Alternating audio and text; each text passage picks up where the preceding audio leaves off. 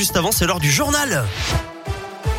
Le journal préparé et présenté par Gaëtan Barallon. Bonjour Gaëtan. Bonjour Eric, bonjour à tous. On débute avec vos conditions de circulation et ça se passe bien actuellement sur les grands axes. Pas de difficultés particulières à vous signaler que ce soit autour de Rouen, de saint ou du Puy. Mais soyez prudents tout de même au volant. Les pompiers de la Loire constatent notamment une augmentation du nombre d'accidents ces derniers jours avec des conditions de circulation délicates par endroit évidemment. Certains sont sans gravité, d'autres plus préoccupants comme à Saint-Romain en Jarret ce matin avec deux voitures qui se sont percutées de face aux alentours de 6 heures. Deux hommes de 40 ans ont été blessés l'un légèrement, l'autre plus gravement, avec une fracture du fémur. Il a dû être pris en charge par hélicoptère vers l'hôpital nord de saint Soyez donc prudents au volant, notamment si vous allez sur les hauteurs pour profiter des stations de sport d'hiver. Les premiers skieurs sont arrivés ce matin à Chalmazel avec euh, l'ouverture de l'espace débutant ce mercredi. Pour les plus grands, il faudra attendre l'ouverture des pistes ce week-end. Côté Haute-Loire, c'est le domaine nordique du Mézin qui ouvre aujourd'hui aux Estables. Pas encore de ski alpin pour l'instant. Il faudra attendre samedi également pour dévaler les pistes à Prabouré du côté de Saint-Anthème. Enfin, skieurs et randonneurs peuvent déjà profiter des pistes au col de la Loge et au Bessard.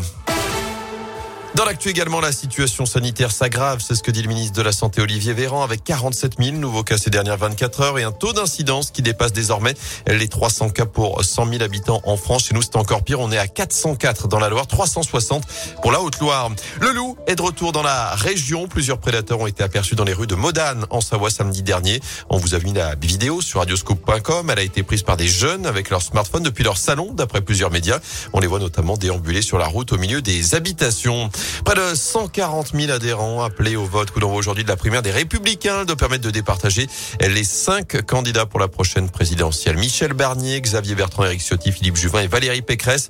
Un scrutin à deux tours. On connaîtra le vainqueur samedi après-midi. En foot, les Verts enchaînent. Pas le temps de souffler pour saint trois jours après la défaite contre Paris.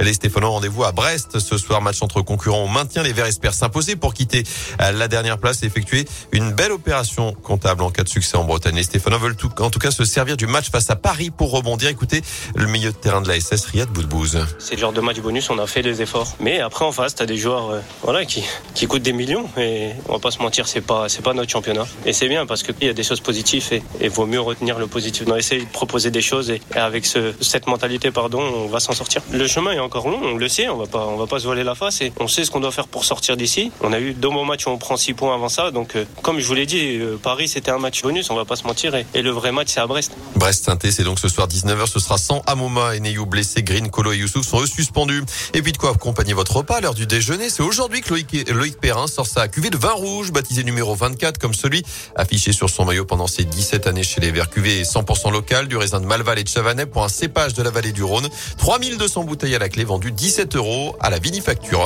À saint